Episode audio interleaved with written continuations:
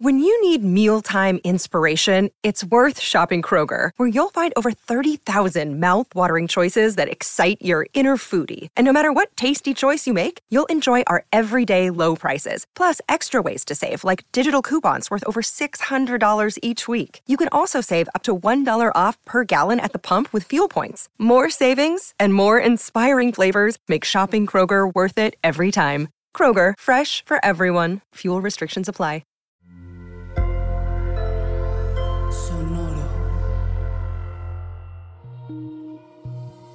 Mente te controla o tú tienes el mando? Soy Pau Arroyo y quiero darte la bienvenida a Mindboss, un podcast enfocado a que descubras el poder innegable que tiene tu mente para lograr cualquier cosa que te propongas. En este podcast encontrarás diferentes métodos, ideologías, historias y meditaciones guiadas, todo relacionado al entrenamiento mental para convertirte en el creador consciente de cada segundo de tu existencia. Bienvenidas y bienvenidos a otro episodio de Mindboss. Yo soy Pau Arroyo y quiero agradecerles a todas y todos por sus mensajes, las reseñas que nos dejan, que permiten que este espacio siga creciendo y que permite que sigamos compartiendo, aprendiendo y enseñando porque nunca dejamos de aprender. Y bueno, pues hoy tengo una invitada increíble que de verdad mis respetos con todo lo que ha logrado. Es increíble todo lo que ha logrado esta mujer. Ella es originaria de Vallehermoso, Tamaulipas y desde muy chica ha estado muy en contacto con la naturaleza siendo hija de un agricultor. A los 15 años se decide venir acá a Monterrey a estudiar la preparatoria y años más tarde se convierte en ingeniera química por el TEC de Monterrey. Desde entonces empieza su pasión por la sustentabilidad y la formulación cosmética, lo que le lleva a una búsqueda implacable de ingredientes 100% naturales y con beneficios curativos para la piel. Comenzó a estudiar herbolaria tradicional mexicana y en este camino descubre la riqueza eh, natural del país. Tenemos mucha riqueza en este país y también el conocimiento ancestral en herbolaria como la cultura maya. De ahí nace su marca, que se llama Ajal, la cual en el 2018 fue la única seleccionada entre 100 marcas para ser parte del programa Sephora Accelerates, representando a México como la marca de belleza que está cambiando el futuro de la cosmética. Hoy en día, Ajal se vende como marca exclusiva en Sephora México y se distribuye también en todo el país. Y hoy tenemos aquí a la super CEO y crack detrás de todo este gran proyecto. Ileana Loza, muchas gracias, Ili, por aceptar mi invitación a Mindboss. Gracias a ti, Pau. Bienvenida. gracias.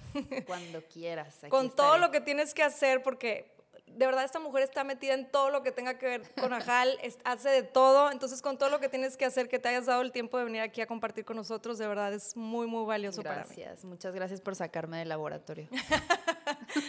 Oye, platícanos, Ili, ¿quién era Ileana antes de Ajal?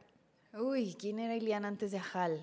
Sabes que siempre fui como una niña muy tranquila, pero luego ya después que empecé a crecer sí fui una adolescente joven muy rebelde, siempre como cuestionando todo, ¿no? El, el por qué se hacen así las cosas, el se puede hacer de una mejor manera o cuando yo veía a lo mejor algún tipo de no sé, injusticias y todo, era, ya sabes, la que andaba ahí en los grupos de, de todo. Y muy exploradora, muy, muy exploradora. Me encantaba desde siempre, desde chiquita, estar metida en libros, por ejemplo, o sea, en los libros de mi abuelita y la enciclopedia. O sea, creo que siempre muy, muy curiosa de la vida. Y bueno, también súper ingenua, ¿verdad? Antes de Ajal. Fuiste aprendiendo muchas cosas en el proceso, ¿no? Claro, claro. Pues ya este año como marca registrada cumplimos 14 años. ¡Wow! Y dos antes fue que empecé a formular, o dos o tres antes. Entonces, sí, o sea, ya son, son un buen. Un buen de años de aprendizaje. ¿Cómo fue que, que diste con, con la ingeniería química? O sea, ¿cómo fue que, eso fue lo que te llamó la atención? ¿Cómo te fuiste dando cuenta que ese era tu camino? Mira, cuando estaba aquí en, en la prepa, me di cuenta que era muy buena para las matemáticas y muy buena con la física, con la química, o sea, era así como, ya quiero ir a la clase de Ay, química. Ay, mana, me voy a juntar contigo porque esas son las, las únicas que no se me daban a mí. ya sé, ya sé, o sea, es algo extraño. Entonces dije, ok, quiero aprovechar esto que, que se me da como de manera natural. ¿no? Entonces dije, va, me voy a meter a una ingeniería. a una que sea como amplia, que pueda aprender de, de todo. De hecho, yo empecé en el TEC como ingeniero mecánico administrador dije, bueno, quiero saber el cómo funcionan las cosas y también quiero saber un poco de administración porque siento que también me va a servir en el futuro, ¿no? Estando en el tercer semestre dije, no, esto no es lo mío. Y empiezo yo a juntarme o a ver eh, personas que estaban en ingeniero en industrias alimentarias, ingeniero químico, y la cantidad de materias y de temas que veían es súper amplio. O sea, puedes ver desde petroquímica, plásticos, sustentabilidad, procesos, alimentos, cosmética, o sea, como que es súper amplio lo que puede hacer un ingeniero químico y dije, creo que de aquí soy, o sea... Porque así voy a tener chance de brincar de lo que sea que a mí me llame la atención. Yo, yo veía compañeros míos en en tercero, cuarto, que ya llevaban clases donde ya estaban desarrollando algún un, producto alimenticio, por ejemplo. y, yo decía, wow, o sea, yo, yo ya quiero estar creando algo que, que a lo mejor pueda llevar al, al, mercado, ¿no? Entonces, así de plano, un día decidí cambiarme de carrera y solamente le hablé a mis papás ya que lo había hecho, siempre pedir perdón en vez de pedir permiso. este, y, y, le digo, ¿sabes qué? Pues me acabo de cambiar de carrera. Y mi papá así como, ¿qué? ¿Química? O sea, ¿por qué? Ajá, o sea, yo no sé, no sé, pero quiero ser ingeniera química y no perdí, casi no perdí materias, entonces fue así como que muy natural el, seguir con la ingeniería química. Entonces tienes estas dos partes, ¿no? La parte analítica, lógica y también la parte creativa y eso fue una fusión que te funcionó mucho para empezar con Ajal, ¿no? No sabía, ¿eh? o sea, me acabo de dar cuenta que sí tengo como, como mucho ese lado de no puedo dejar de crear, o sea, siempre, siempre tengo que estar haciendo algo. Y creo yo que a veces, eh, no sé, en la carrera los ingenieros estamos súper alejados del tema artístico, del, tema creativo. A lo mejor lo desarrollas en la solución de problemas, pero siempre que me daban a elegir una clase optativa, me iba por arte. O, ¿sabes? O sea, cosas, cosas muy así. O sea, yo me acuerdo que estaba en, la, en, en el área de diseño y de que, bienvenidos a su clase de arte, ¿de qué carreras tenemos aquí? Y yo, ingeniero químico. Así como que no sé, no sé por qué estoy aquí, pero quiero estar aquí. Y, y, y ahorita sí me estoy dando cuenta y estoy aprendiendo eso de mí, que si yo dejo de crear, me siento estancada. Viene la depre, viene la tristeza, viene, ¿sabes? O sea, ahorita regresé a hacer jabones. Tenía, yo creo que como ocho años de no hacer jabones. Así empezaste, ¿no? Así, empezó Ajal. Ajá, así empezó Ajal. Hace 14 años yo encerrada en un taller de allá de Vallehermoso con mi papá haciendo jabones y era un proceso creativo hermoso, súper meditativo.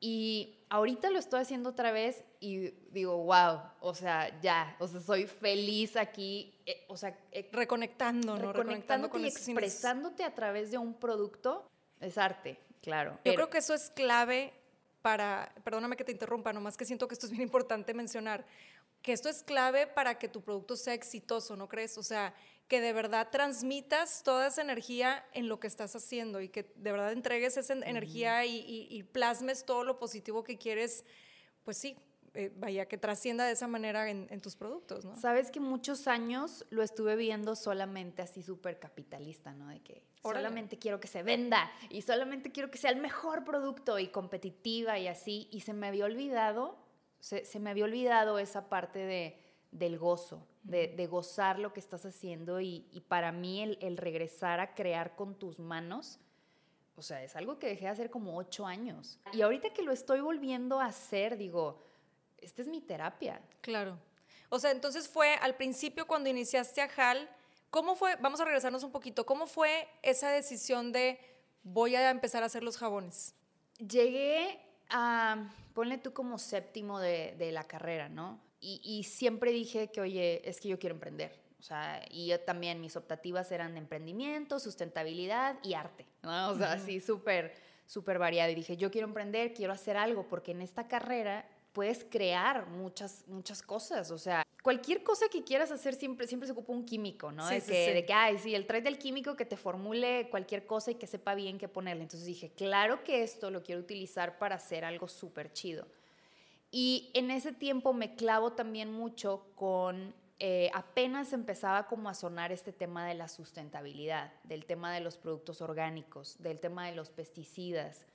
Y me meto yo a, me empiezan a, a, tocar clases de desarrollos de productos y cosas así y empiezo yo a jugar con él, a hacer cremas y a hacer este tipo de cosas. Y después que tomo la especialidad, digo, wow, qué gran decepción. Pensé que ibas a decir algo Qué gran decepción. O sea, tú cuando vas al súper y agarras un champú y, te dice champú de aloe, ¿tú crees que está el aloe ahí molido y eh, puro, de lo más puro, y, lo ponen en un champú y eso es lo que te estás embarrando?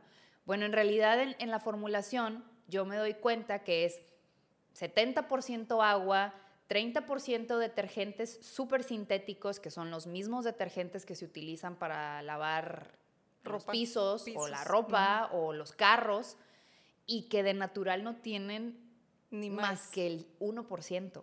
O sea, literal, cuando tú estás formulando es tu fase agua, tu fase de detergentes, espesantes, también son sintéticos, conservadores, fragancia sintética, Ah, y el ingrediente activo que estamos diciendo que es aloe. Entonces, 1% de aloe.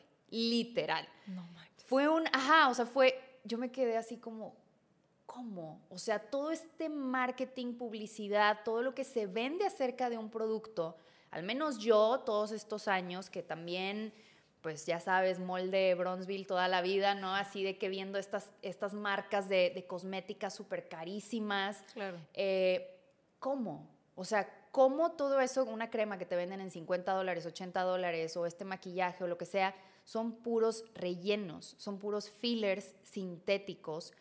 Y no sé, a mi mamá, que en aquel entonces era la verdad súper fanática de todo todas estas marcas, te la compras como, como consumidor final y crees que te estás eh, embarrando calidad, que te estás embarrando ingredientes Porque cuesta arriba de 50 dólares. Que en verdad te estás poniendo en el pelo el aloe y, Nel. o sea, hay nada que ver. Nada que ver. O sea, muchos mitos que de los cuales hace 14 años nadie hablaba, ¿verdad? O sea, tú dices una marca buena, cómprate un buen maquillaje, ya sabes qué marcas estás pensando, ¿no? Y que, es más, yo me acuerdo cuando a los 15 que me empecé a maquillar, mi papá era de, no, vete a comprar una marca buena de maquillaje. Porque te lo vas a poner en la cara, entonces tiene que ser cara. Define bueno. Ahorita esa Em, e-, esa definición de buen cosmético ya no es la misma que hace 15 años, ¿no? Entonces, creo que me decepcioné. Eh, o sea, yo, yo me acuerdo pelear y discutir con mi maestra, que era una doctora en formulación, de que, ¿qué es esto? O sea, ¿por qué le estamos diciendo a la gente que se está nutriendo o se está poniendo cosas naturales cuando en realidad es una fragancia sintética que huele a manzana? O sea, no es de manzana este champú, no es de aloe este champú, es una fragancia sintética. Entonces ahí empezó la, terquedad, ¿verdad? La revolución. tiene que haber otra cosa, o sea, tiene que haber otra manera, porque a mí no me cabe en la cabeza que teniendo a México aquí tanta herbolaria, tanto conocimiento ancestral, oye, nuestras abuelas se hacían el tónico de romero y se lo ponían en el pelo, o sea, ¿por qué de, los remedios a la cosmética que ves en los anaqueles, porque hay tanta... Ese gap tan grande. Un gap enorme. O sea, porque tú, tú sabes, en México tenemos muchas tiendas naturistas. O sea, las, las tiendas naturistas... Eh, sí venden unas cosas un poquito más naturales, pero al final te vas a ver los, los ingredientes y tampoco son tan naturales. Qué importante saber leer los ingredientes, ¿no? Entonces yo digo, hay, hay una gran oportunidad, porque o tenemos la tienda naturista que a lo mejor está allá en el mercadito o, así, que la gente no cree mucho tampoco en esas marcas porque pues es naturista, y luego tenemos estas marcas de lujo que no tienen absolutamente nada de natural, ¿no? Entonces dije, wow, o sea, Ahí hay una oportunidad. Hay una gran oportunidad para esto. O sea, y sobre todo que en México alguien hiciera cosas bonitas en cuanto a cosmética. Yo decía, te lo juro, así tengo el recuerdo en el mall de Bronzeville comprando cremas con mi mamá, este, de yo quiero ver una marca mexicana aquí al lado de ellas, no allá en la tiendita naturista. Yo la quiero ver aquí. En el mall. Quiero ver. al lado de estas marcas de lujo. Sí, ¿Por qué todas las marcas vienen de Europa, ahora de Corea? O no sé, de Italia. ¿Por qué no hay una marca mexicana si en México tenemos demasiada herbolaria? Es uno de los países con más botánica, más hierbas, más remedios. De hecho, de aquí se los llevan, ¿no? Para, para hacer muchos productos. ¿Dónde está eso? ¿Sabes? O sea, ¿dónde dejamos eso? ¿Quién lo está poniendo aquí? Nadie. Se convirtió como en esta como obsesión. y aparte que sí soy como también muy competitiva de, de güey, somos más chingones que, que los franceses, no manches. O sea, o, somos más chingones que los italianos. O, claro que sí, porque tenemos herbolaria que nunca nadie ha visto en el mundo. Y ahí fue cuando te adentraste en, en este camino al Todas estudio de la estas discusiones las empiezo a tener con mi maestra y era que estás loca. O sea, estás loca, o sea, no se puede, los parabenos es lo único que se puede utilizar para conservar bien en un anaquel y llevarlo a un anaquel, porque como ingeniero químico, sí te enamoras de esto, pero también lo tienes que llevar al, al, macro, ¿no? Lo tienes que llevar a un anaquel, lo tienes que llevar a un proceso, a un mezclador tanque de 200 litros, ¿sabes? O sea, entonces digo, ok, pues este es un reto y, y, y, si yo en 20, 30 años quiero tener una marca chingona, tengo que empezar ahorita. Entonces, desde octavo semestre dije, esto es lo que voy a hacer toda mi vida. Y no voy a buscar trabajo y no voy a mandar currículums. En mi vida hice un currículum. Y lo hablé con mis papás y mi papá fue de, ok, estamos de acuerdo dale. Bruto. qué padre. O sea, qué padre que tuviste el apoyo de tus papás, porque no todo mundo, o sea, mucha gente es de sí, que... es que ellos también están loquitos. Ajá, sí. Saludos. Papá, sí estás. no, pero qué padre que, recibiste ese apoyo y siento que eso es bien importante, eh, vaya, para los emprendedores o quienes quieren empezar a, emprender algo, el rodearte de personas que, que también te, te, alienten, ¿no? A seguir adelante con tus ideas. Claro, y, y, la verdad, digo, también hay de todo, ¿no? Porque me acuerdo que había compañeros de la ingeniería que me decían, ah, o sea, estudiaste ingeniería química para vender tus jaboncitos. Y yo, sí. y los voy a vender. Así se va a empezar. Lo que, lo que pasa es que no estás viendo, no estás viendo a, a, largo plazo, ¿no? Entonces así empecé, literal. Yo era, pues, era foránea en mi depa haciendo jabones todo el día hasta que me saliera una, una fórmula. Dije, ¿cuál es el producto cosmético que utilizamos todos y que utilizamos todos los días para que me lo compren siempre? El jabón. El jabón.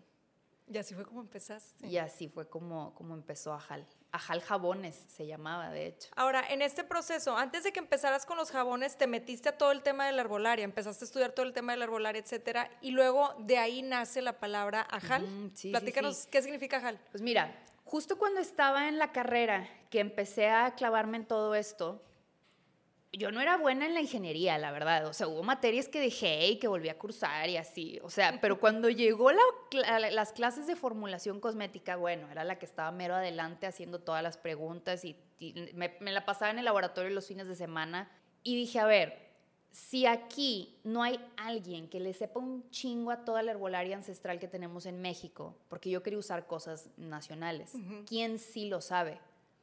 Entonces empiezo a literal a buscar clases de herbolaria, o sea, clases de herbolaria, ¿no? Entonces, todas estas clases normalmente las dan personas que están en la tradición de a lo mejor los temascaleros o los danzantes o las mujeres medicina. Ellos son los que tienen todo este conocimiento. Entonces digo, va, o sea, voy a empezar por ahí. Entonces voy a un curso de herbolaria tradicional en la Huasteca con María, que de hecho grabé un podcast hace poquito con ella. Ah, que ella tiene un, un temazcal, ¿no? Tiene, ajá, ella es temazcalera. Sí, sí, la ubico. Y aparte es danzante mexica. Y ella trajo a una mujer medicina del Estado de México y dio un curso de todo un fin de semana de herbolaria ancestral y temazcal. Entonces, bueno, una cosa obviamente te iba a llevar a la otra. Este, empiezo yo a, elaboración de pomadas, empiezo yo a jugar con, con, las hierbas, con la salvia, el romero, el tepescohuite, todas estas cosas más ancestrales. Y pues me empiezo también a clavar mucho en el tema temazcal, en el tema eh, pues más espiritual. Empiezo a estudiar el calendario maya, también con María, y bueno, ahí fue donde me enamoré también de la, de la cultura maya y de todo esto. Y yo me acuerdo que primero se llamaba Mandala, la marca, pero no la pude registrar. Entonces un día estaba yo así en el laboratorio, de, voy a empezar a buscar palabras mayas. O sea, voy a ver a qué ver, onda, ¿cuál me ¿no? suena y cuál, con cuál y, me y convence? de repente puse que despertar en maya y fue que ajal, así se llama, ajal, así, ajal. Ese día lo decidí Guau. y fue que, o sea, directo al INPI a registrar la marca y pues ya, este año cumple 14 años de que pasó eso. ¿Y para ti Ajal ha sido un despertar? Totalmente, pero no tenía idea de la magnitud y la profundidad de, de ese, de ese camino y de ese despertar.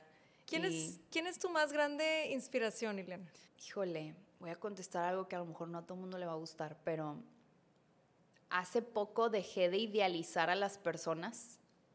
Este, un coach alguna vez me dijo, ¿quién es tu líder así wow que, que amas y que admiras?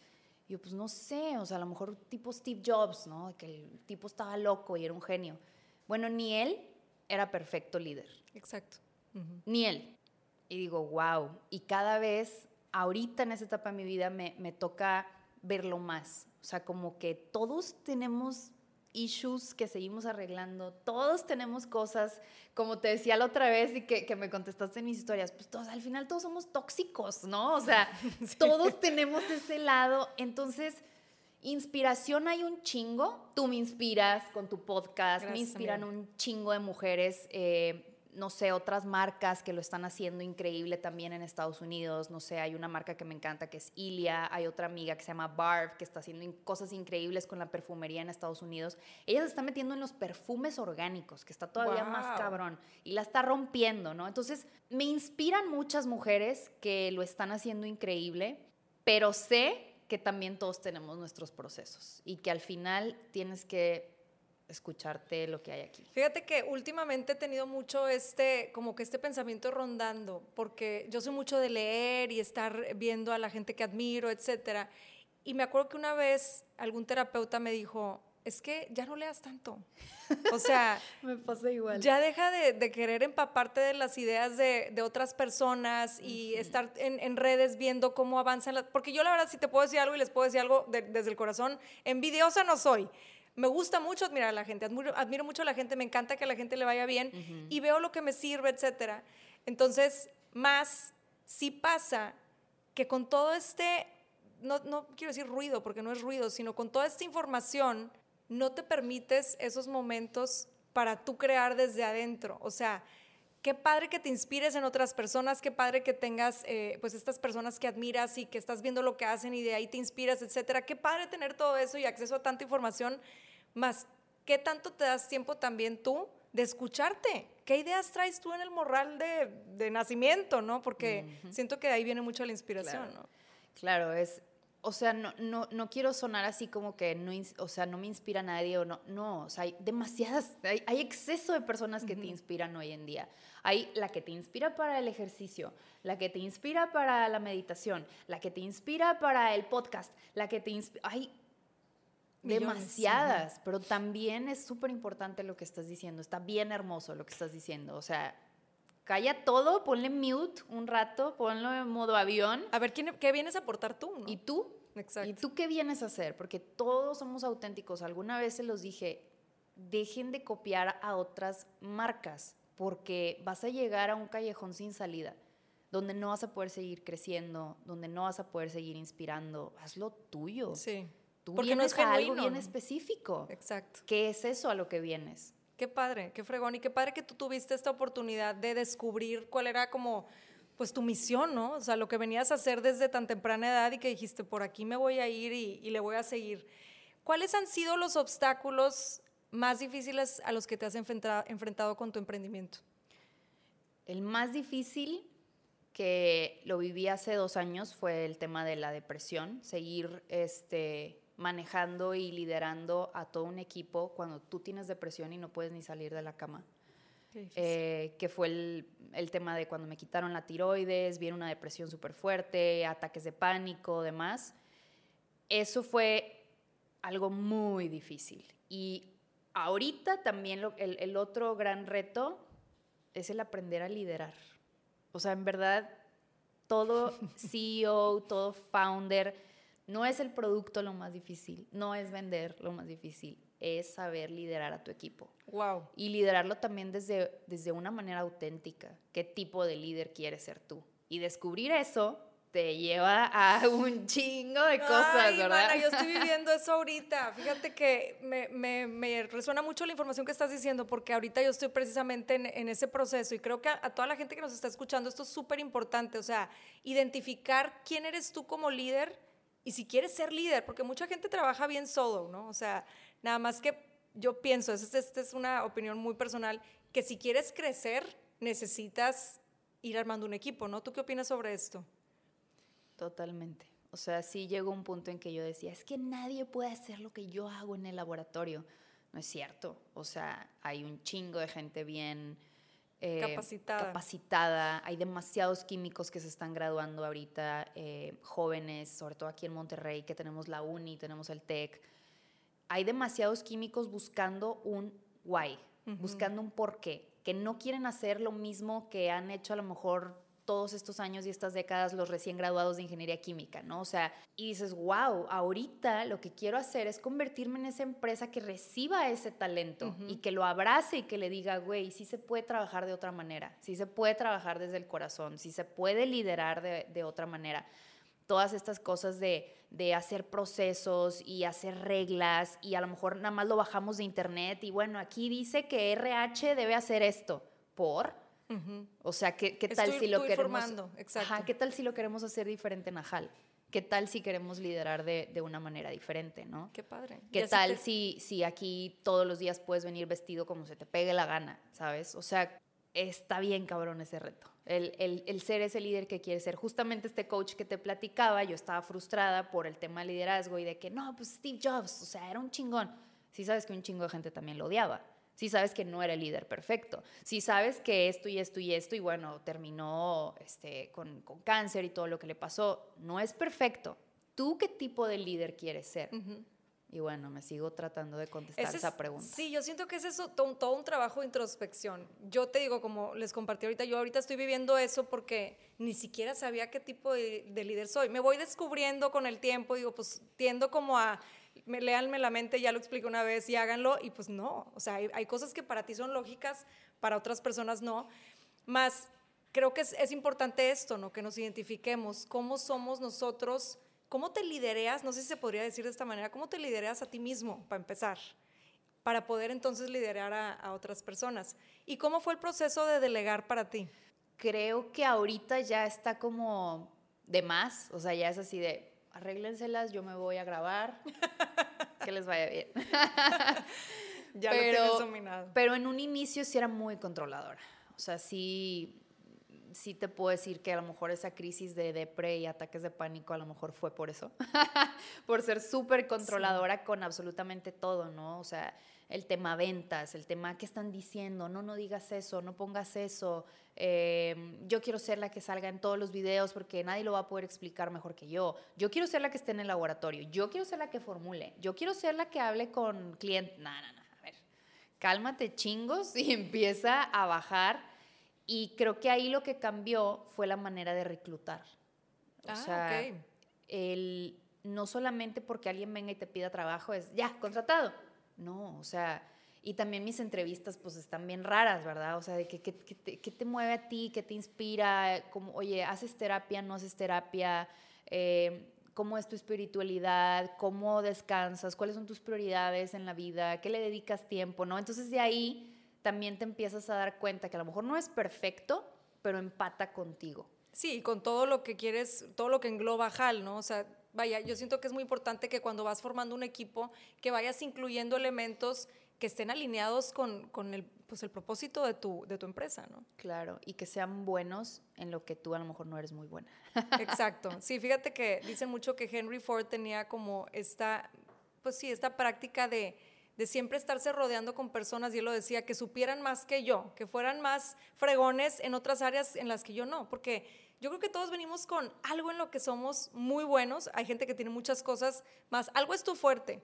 Identificar eso y rodearte de personas que te puedan ayudar a complementar ese algo es lo que hace que, que crezca, ¿no? Claro, dicen que si te sientas con tu equipo y tú eres el más inteligente ahí, algo está muy mal. Sí, totalmente.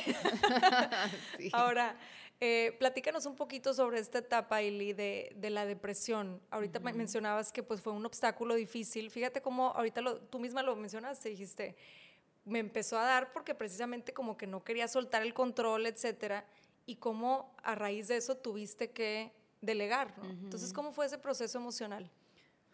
Uy, estuve mucho tiempo sin, sin querer decirle al mundo y ocultándolo, ¿sabes? O sea, creo que al principio me daba mucha pena el, el decir tengo cáncer, ¿sabes? y, y, me está llevando la chingada, o sea, y, y, no me puedo levantar porque siempre di esta imagen de yo la fuerte, yo la que todo lo puede, yo la que no necesita ayuda de nadie. De hecho, hasta mi familia me decía que es que siempre nos hiciste creer que no necesitabas a nadie. Y yo, no, ahora los necesito a todos, ¿no? Y que fue cuando te detectan cáncer en la tiroides, ¿verdad? Empecé con los ataques de pánico y desde ahí supe que algo andaba muy mal, porque yo nunca había tenido un ataque de pánico y, y de repente pues sientes que te estás muriendo, ¿no? Literal, en un ataque de pánico. Y y yo así como, ok, esto, esto está raro. O sea, llegaba urgencias y me decían, no tienes nada. O sea, es ansiedad. Y me inyectaban, no sé, clonazepam o cosas así, ¿no? Y yo, ¿cómo mi mente va a estar creando, creando de la nada? O sea, sí, sí, sí. Claro que no, si yo, o sea, ¿cómo? Si como súper bien, como súper orgánico. Me daba mucha pena el yo, señora orgánica, o sea, decir o compartir que, que, tenía algo así, ¿no? Entonces al principio sí fue mucha pena, mucha culpa ya después que llego al, diagnóstico, eh, me sentía despersonalizada, que eso también me alarmó mucho, o sea, así como que dónde estoy. Que es uno de los este, síntomas de la ansiedad. Ajá, o sea, dónde estoy, las luces así, no, no las soportas, no soportas el sol. Eh, sí, es, es, como, es como vivir dentro de otra persona, que no eres tú. Exacto. Que te conocías por 30 años así soy yo y así me siento y de repente te cambian el cerebro, ¿no? Sí, literal así se siente. O sea, esto que estás mencionando, digo, aquí para los que no sepan, yo también he pasado por, por ataques de pánico y ansiedad. Yo creo que todos saben porque lo repito en todos los episodios. Más, sí, o sea, los síntomas son como muy extraños, muy difíciles de explicar. Y sí pasa mucho esto de, bueno, a mí también me pasó que yo decía, es que si esta fuera yo, si esto fuera realmente parte de mi esencia, este sufrir, este no saber qué está pasando, no me lo estaría cuestionando. Me lo estoy cuestionando porque siento que estoy viviendo una vida que no es la mía. O sea, ¿qué pasó con la Pau de antes? Exacto. Así no he vivido yo todo este tiempo y yo sé que no soy esta, ¿no? Entonces ahí fue donde yo, yo me decía a mí misma, algo está mal, algo tiene que estar mal.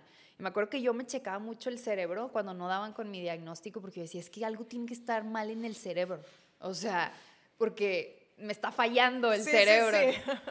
Y, ya cuando, cuando doy con, el, con el, el, diagnóstico me dicen, ¿sabes qué? Voy a checarte la tiroides porque se ve ahí como que algo. Y yo, tiroides, ¿qué es la tiroides? Yo ni sabía que era la tiroides, ¿no? Jamás en mi vida había tenido ningún tema con tiroides ni hormonal, este, mis embarazos súper saludables, todo bien. Y ya llego y me dicen de que no, pues sí traes un tumor.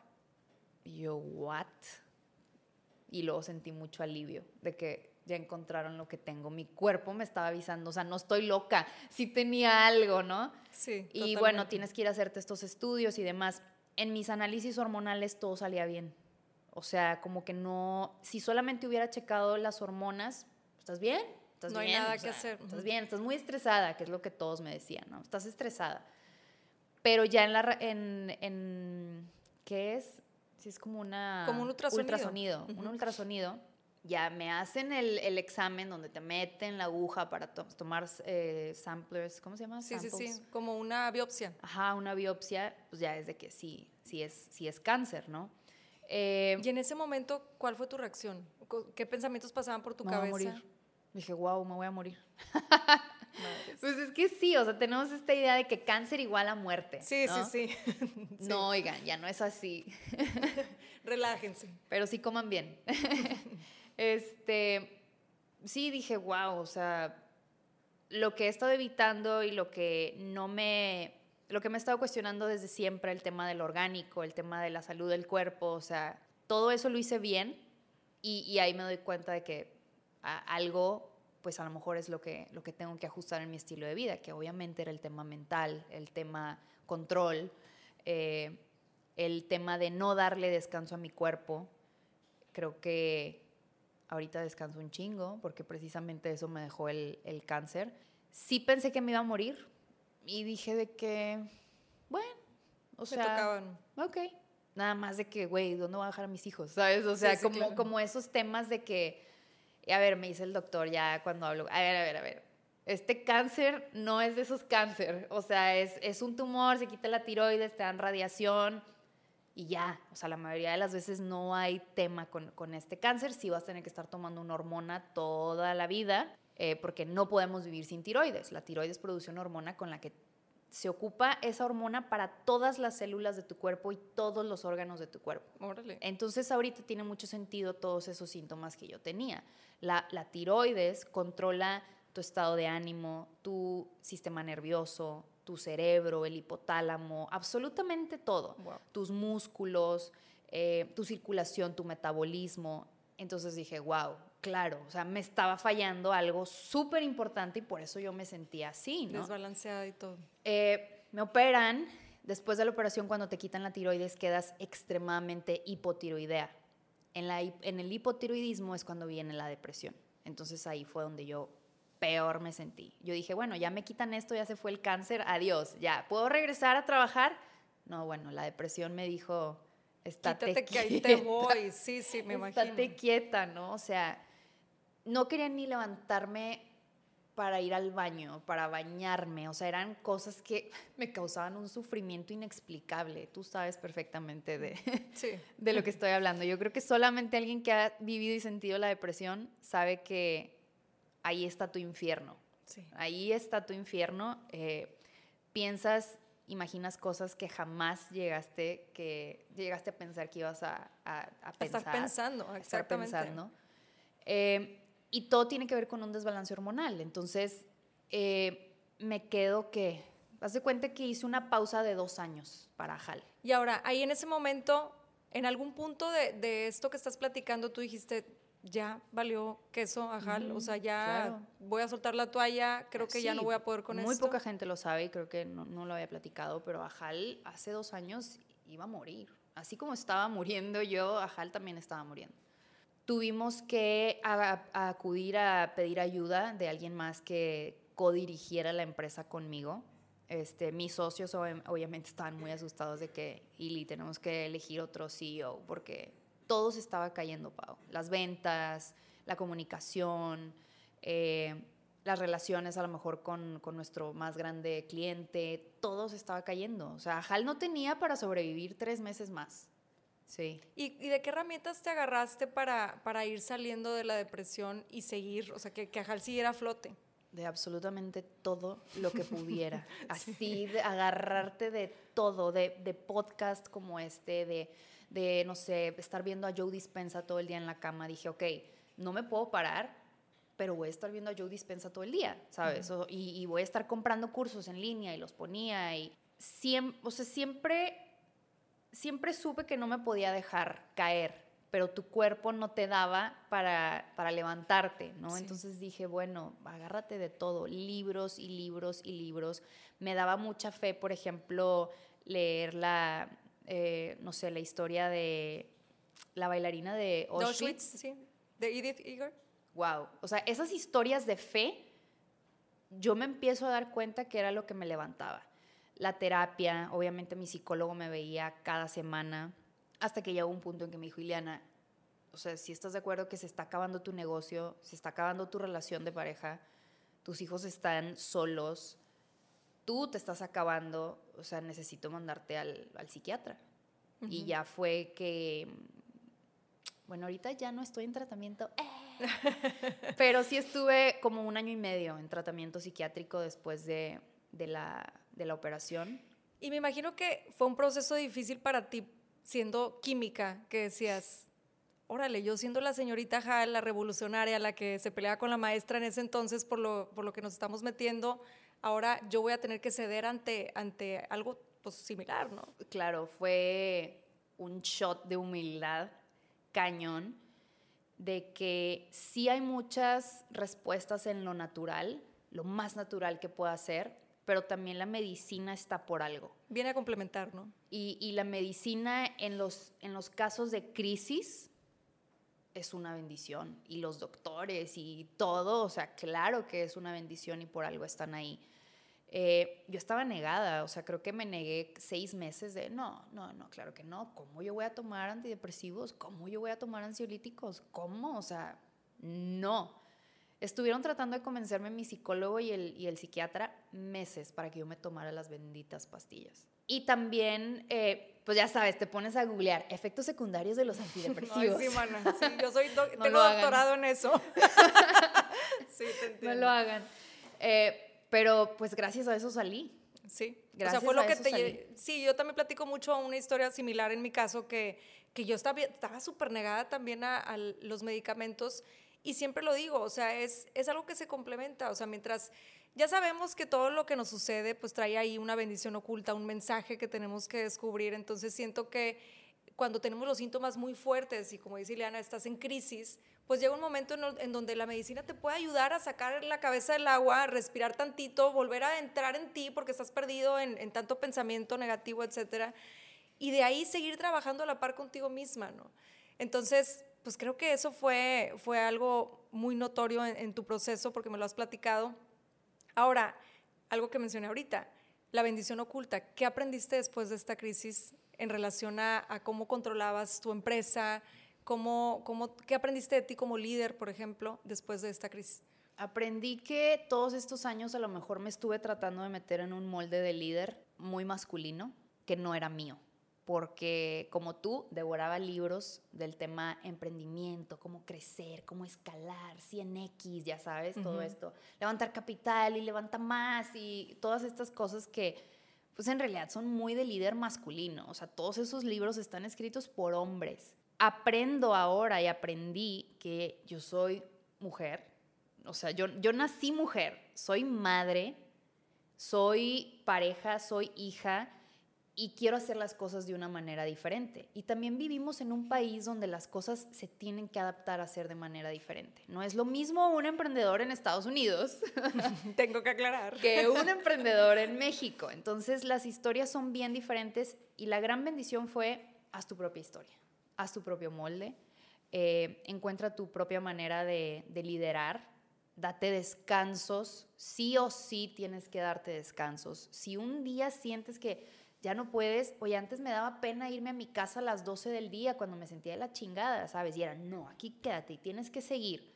Y ahora es, no, me voy a mi casa, medito, me aviento a lo mejor algún capítulo de algún podcast que me levante y ahora sí, continuamos. O sea, te das tus, tus tiempos, te das más como este espacio de... Sí, sí, sí. Mucha pausa. Y, y creé también en mi casa espacios donde siempre se sienta que, que estoy bien.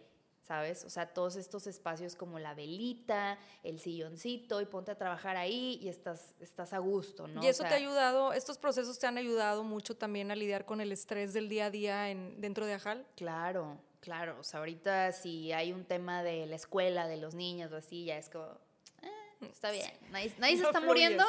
Ok, no Todo está perfecto. Ili, platícanos cómo has lidiado con a lo mejor la por ejemplo, o sea, me imagino que toda la gente que quiere emprender con un producto físico este, o un producto digital, el producto que sea que quieras lanzar, pues te puedes enfrentar al rechazo, ¿no? O sea, puede ser que, que tengamos estos periodos de rechazo, que no todo el mundo lo acepte como tú piensas que se iba a aceptar. ¿Cómo has lidiado tú con eso? ¿Te ha sucedido? Híjole, sí, al inicio me decían, ¿cómo vas a vender un jabón en 50 pesos? ¿Sabes? O sea, ¿quién te lo va a comprar? Y creo yo que tiene que estar muy bien fundamentado esa idea súper loca que estés haciendo. Porque si solamente es como este capricho o este berrinche sin fundamentos, pues eventualmente, o sea, va, a desaparecer o vas a toparte con pared, ¿no? Entonces, creo yo que siempre tiene que haber una disciplina detrás de lo que haces. Tiene que haber una metodología, tiene que haber el research, tiene que haber como, como todos estos fundamentos y mucha comunicación al, al, al cliente final o al cliente potencial y entienden, claro que lo entienden. Lo que pasa es que estamos mal informados. Exacto. Y, y, creo yo que, no sé, si tú solamente llegas y dices, es que escucha este podcast porque este es el mejor podcast y vas a... No, no, no, a ver, fundamentame, dime por qué, dime quién es Pau. O sea, todo eso que se ve, la gente es, ah, ok, ya lo empiezan a entender. Y no te van a cuestionar por el precio o, las cosas que, que, estás vendiendo, pero creo yo que sí tiene que estar muy fundamentado. ¿Y cómo lidiabas con, por ejemplo, no sé, que a lo mejor el, el, rechazo o la no aceptación de tu producto porque es algo nuevo, porque no lo conocían? ¿Cómo lidiabas tú emocionalmente con eso para no desmotivarte? Híjole, creo que no sé cómo llamarlo, neta, terquedad. Eh, o sea, siempre supe que esto tenía que crecer y eso tenía que avanzar, ¿sabes? O sea, como que jamás tuve un plan B. O sea, si, si ahorita o hace dos, tres meses que me decían los financieros de que es que esto ya se va a acabar, o sea, ¿qué vas a hacer? Esto, ¿sabes? Voy a, voy a salir, o sea, lo voy a sacar, sí o sí. No tengo un plan B. Entonces, creo que eso me, me ha mantenido como como bien terca, ¿no? Como que tienes muy claro hacia dónde vas, entonces en lo del camino. Y siento que eso es Fíjate, ahorita te iba a preguntar que cuáles son las cualidades que tú consideras que debe de tener un emprendedor. Y siento que esa es una de ellas. O sea, el, el no dejarte aplastar por comentarios, por juicios externos. Cuando tú tienes muy clara tu meta, sabes perfectamente hacia, hacia dónde vas, no te afecta tanto lo que digan las demás personas porque está, está muy claro tu camino, lo tienes trazado, ¿no? Ni los expertos, ¿eh? porque claro que me, me ha tocado sentarme en mesas de... Eh, socios potenciales que salía llorando de ahí, ¿sabes? De que, no, pues esto se va a morir en dos años, o sea, no. Y el mercado en 14 años ha cambiado increíble. O sea, yo creo que ahorita sí dirían de que, madres, ¿quién se imaginaba que la cosmética limpia, orgánica, bla, bla, bla, ahorita es tendencia? Y, y que de un 2% del mercado total de la cosmética, ahorita ya va en un 25%, ¿no? O sea... ¡Wow! Es demasiado. Eso o sea, a lo mejor había gente que se burlaba o decía nunca vas a llegar a nada. Y son cambios porque ahorita todo está cambiando muy rápido, todo está cambiando muy rápido. Entonces, si tú estás seguro de hacia dónde vamos, creo yo en verdad que venimos a crear una nueva humanidad, sí o sí. Y, y si tú lo sientes aquí dentro y tienes ese autoconocimiento y que no sea por dinero, que no sea por, por el capricho del ego, o sea, que en verdad tenga un guay, pues nadie te puede sacar de ahí. Exacto. Y que esté bien fundamentado. Me encanta esto del why. Siento que eso es como, como el volante de, del carro, ¿no? Lo que, lo que te va a llevar a, a lograr el éxito. Siento que el éxito se, se, es como una ramita que sale precisamente de esto. ¿Por qué y para qué estás haciendo las cosas? Y a veces pareciera que cuando empezamos con los emprendimientos, y esto creo que es clave, clave eh, comprender y mencionar, cuando empiezas con un emprendimiento siempre tienes como bien definido el para qué y por qué. Bueno, vaya, esto sería como idealmente. Que, idealmente, exacto. y después lo que pasa es que, y no me dejarás mentir, empiezas a tener éxito y eso como que te va nublando, porque entonces te clavas más en los resultados monetarios y empiezas a, ah, bueno, ¿qué, cómo, ¿cómo crezco más? ¿Qué estrategias uso? Y se te va olvidando ese guay, que era lo que platicamos al principio. Entonces, ¿en qué momento fue cuando tú dices, regreso, regreso a otra vez a hacer los jabones, me vuelvo a conectar. Siento que viene mucho de esto, ¿no? De, ¿Sabes cuándo? Cuando renunció mi jefe de producción. fue así como que... ¿Que fue qué? Sí, sí, sí. ¿Cómo? Tengo ocho años de no hacer productos, de no meterme al laboratorio, o sea y, tengo un gran equipo, pero estas chavas casi todas son juniors, o sea, casi todas son, son nuevas, son extremadamente inteligentes, todas son químicas. O sea, en verdad tengo puro cerebrito ahí en, en el laboratorio, pero pues es que casi nadie sabe hacer cosmética orgánica, ¿sabes? O sea, y, y si era como, ¿sabes qué? Lo, lo, voy a tener que hacer yo. O sea, otra vez meterte a cada proceso y fue una gran bendición que digo, wow, es lo mejor que me ha pasado con lo que en un inicio era, se me va a caer el mundo, ¿cómo? Este se va, yo estoy bien ocupada, yo no puedo. No, ahorita regresar a tocar los aceites, oler los aceites esenciales, tocar la manteca de cacao, volver a hacer yo los jabones, cortarlos, digo, qué hermosura. Te volviste a conectar con el propósito de Qué hermosura lo que estamos haciendo, ¿no? Sí. Y, y ah, lo que decías ahorita, o sea, eso que, que parecía algo muy malo se convirtió en realidad en una gran bendición que a lo mejor si no hubiera pasado eso, no me hubiera yo reconectado con, con, todo esto. Que yo siento que la vida te va poniendo esas situaciones y te va llevando por caminos que sí o sí te tienes, o sea, te manda señales y te manda mensajes y de repente te aparece ahí, relájate, conéctate y no le hacemos caso hasta que te pone una situación en donde ya no tienes opción, ya lo tienes que hacer, como, como en varias ocasiones te ha sucedido a ti, o sea, lo de la tiroides, ahora esto, los retos con los que te vas como enfrentando constantemente, te llevan sí o sí a regresar a conectarte con la, con la esencia de tu emprendimiento, ¿no? Ahora, eh, ¿qué, ¿qué, sacrificios has tenido que hacer para llegar a donde estás, Silvia? Yo sé que ahorita ya entraste en Sephora México, me imagino que eso fue todo un reto. ¿Qué sacrificios tuviste que hacer? Primero sacrifiqué mi salud, este, antes de, justo antes de que empezara todo el caos de la tiroides, fue cuando yo estuve buscando muy intensamente lo de Sephora. El estarme yendo a, Ciudad de México, no sé, vuelos de 5 de la mañana y regresar a las 10 de la noche. O sea, cosas así de, lunáticos, ¿no? Que, ahorita ni de chiste lo haría. Eh, pero sí cosas como muy intensas. Creo que sí sacrifiqué mucho mi cuerpo, mi salud, mi salud mental. Eh, y ahorita no estoy sacrificando nada, ¿eh? O sea, como que ahorita ya tengo bien claras mis prioridades y, ok, si esto es mi prioridad, esto es lo que voy a hacer, así voy a dividir mi tiempo y, y ya. Y siento que te tienes que organizar sí o sí, o sí ¿no? O sea, bueno, acá que, que somos mamás, tú y yo, por ejemplo, yo notaba mucho que yo sacrificaba mucho el tiempo con mis hijas, porque estaba bien clavada en el proyecto, entonces de repente era como, o sea, sí estoy con ellas, pero estoy acá en la laptop, o cuídenmelas tantito porque tengo que ir a una... O sea, ese tipo de, de sacrificios a mí me costó. Siento que hay unos que inevitablemente van a suceder si quieres crecer en cierto, pues sí, de cierta manera, más que también cuando te organizas y que realmente tienes, encuentras este balance del tiempo, pues no hay tanto sacrificio porque entonces ya entiendes que hay momentos para todo, ¿no? Siempre estás sacrificando algo. O sea, ahorita que yo estoy aquí, pues obviamente está sacrificando tiempo de estar en Ajal. Eh, si yo estoy con mis hijos, no estoy siendo la mejor CEO, ¿verdad? Si yo me la paso todo el día en Ajal, no estoy siendo la mejor madre. El tema es que ya hice las paces con eso. O sea, ya es como... Sí. Such is life. Such is life. Pues sí, ya has tenido varias lecciones bien, bien padres que te han llevado a, a llegar a eso, ¿no? Y sabes que también está bien padre eh, estar divorciada y que tus hijos estén un rato con su papá. Eso me da un chingo de tiempo también para yo avanzar. Y cuando yo los tengo, sí estoy atención plena. y, y, luego sí, obviamente, regresan con su papá y ¡fum! Full, ajal, full, hacer otras cosas. Y, y el, el, poder repartir, la verdad, es, es algo positivo. Es un súper alivio. qué padre, qué padre que podamos tener aquí este, los puntos positivos del divorcio. Ahora, eh, ¿cuáles son los factores que crees que juegan un papel muy importante para no darse por vencidos a lograr sus sueños, sus sueños y metas? O sea, ¿cuáles son los factores que tú dirías? Sabes que si tú quieres realmente seguir el camino a lograr tus metas, evita esto y esto y esto, o haz esto. Algunos tips que nos puedas compartir.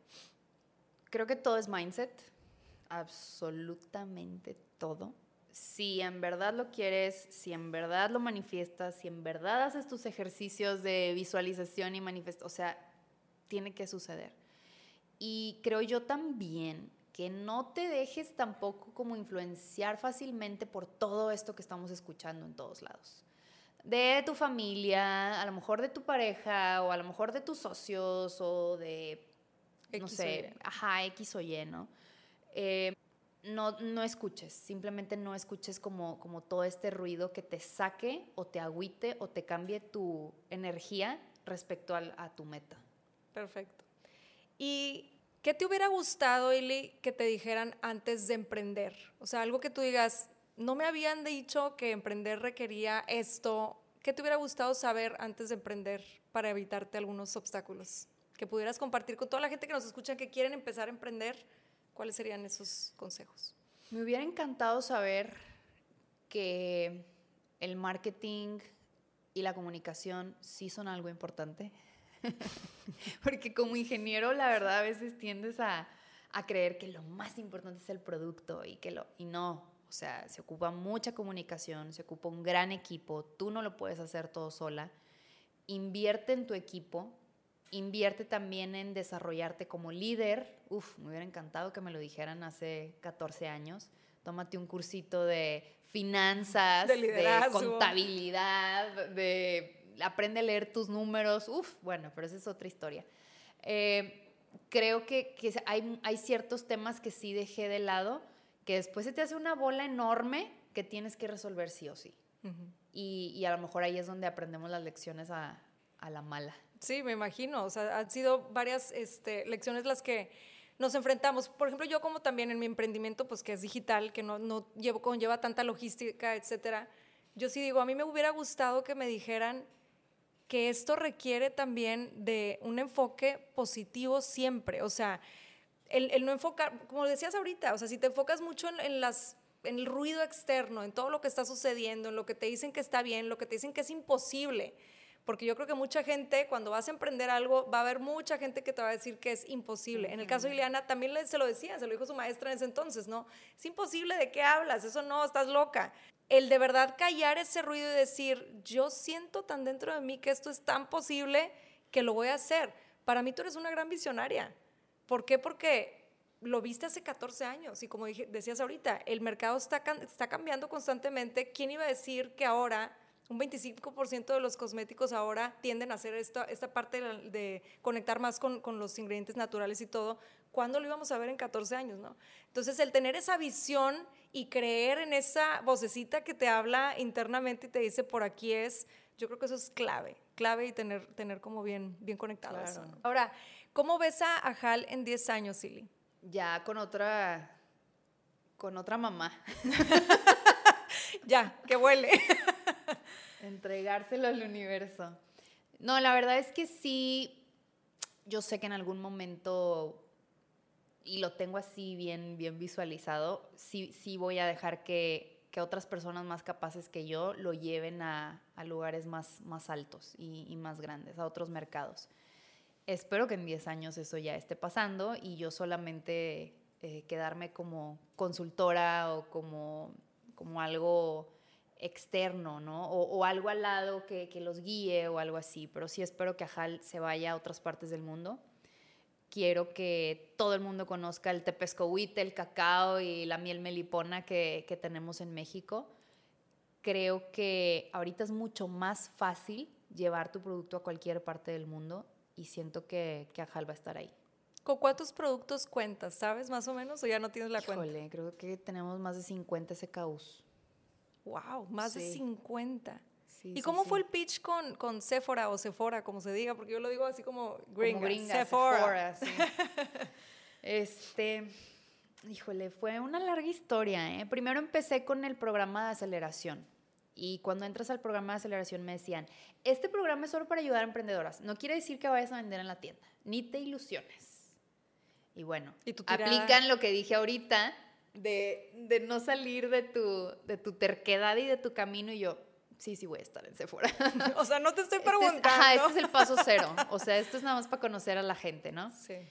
Y, híjole, fue muchas relaciones personales con, con todos los directores, con las personas que estaban en ese entonces. El simplemente contarles de corazón, esto es lo que quiero lograr con Ajal, o sea, esto es Ajal.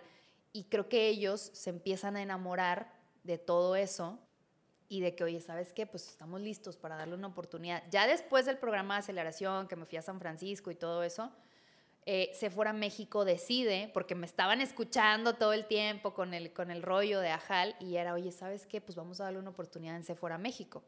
O sea, Wow. ¿qué, qué, qué puede pasar, no? Vam- Vamos a ver si esto funciona. Es todo lo que ocupaba que me dijeran. Ya de ahí para adelante, todo ha sido, o sea, muchísimo esfuerzo. Muchísimo esfuerzo. Una cosa es que entres a Sephora y otra cosa es que te quedes. Y otra cosa O es sea, que te sigan ahí. dando tiendas. Porque yo empecé con cinco tiendas.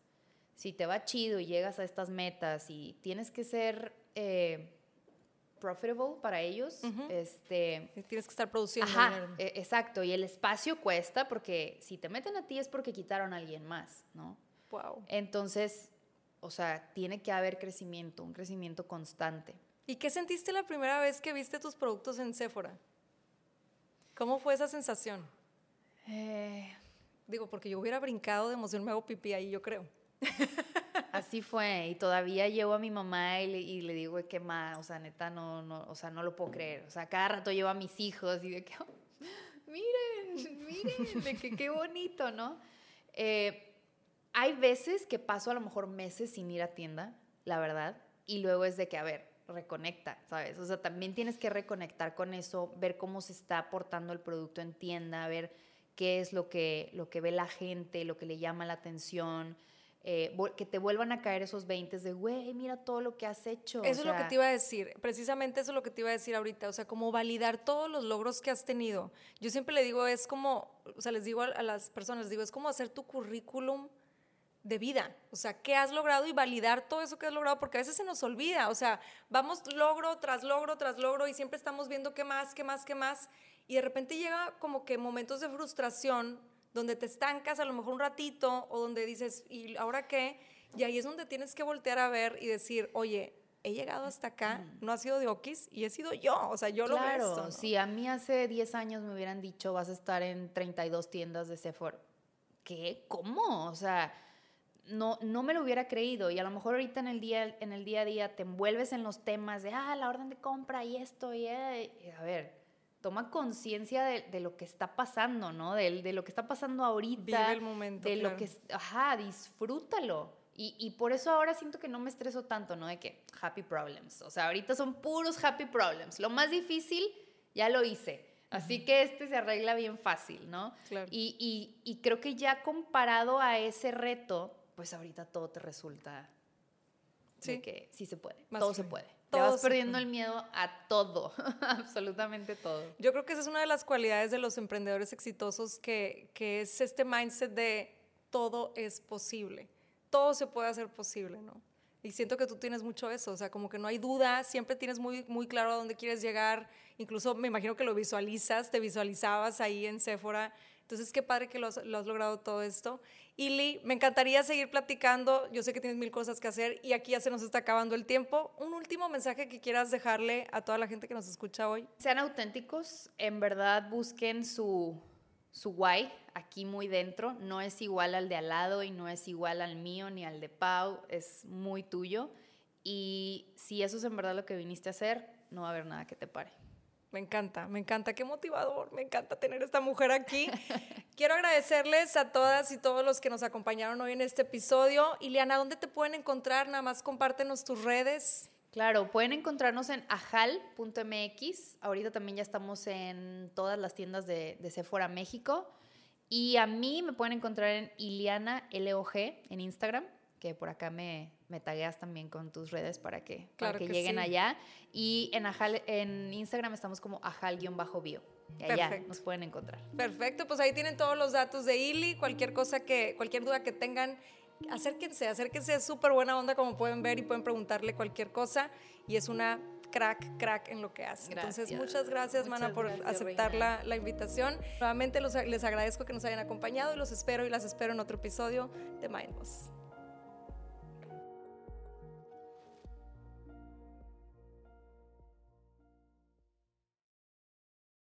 Somos Anto y Michi del podcast More Than Mamis.